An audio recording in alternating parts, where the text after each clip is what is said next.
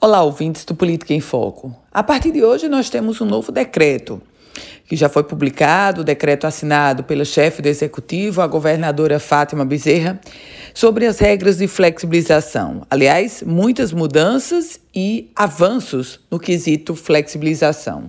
Por exemplo, toque de recolher, esse acabou. Uma outra mudança, a questão das, da presença de fiéis em igrejas e templos religiosos.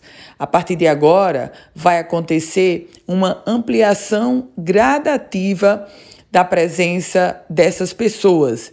Hoje, as igrejas estavam funcionando com 30%.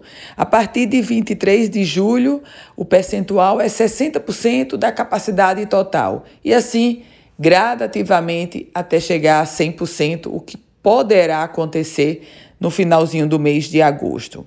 Uma outra mudança nesse decreto da governadora Fátima Bezerra é sobre a questão do funcionamento dos bares e restaurantes. Eles poderão agora funcionar até a meia-noite e tem mais 60 minutos de tolerância para encerramento das atividades presenciais. Ou seja, na prática, bares e restaurantes, food parks, eles poderão funcionar até uma hora da manhã.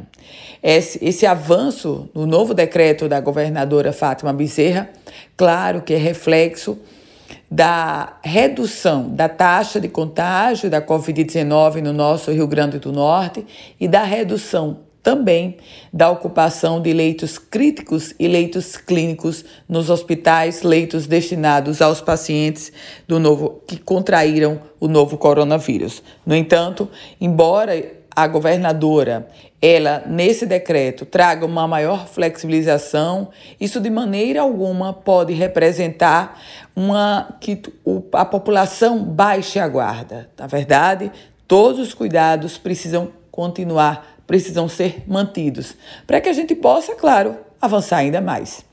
Eu volto com outras informações aqui no Política em Foco com Ana Ruth Dantas.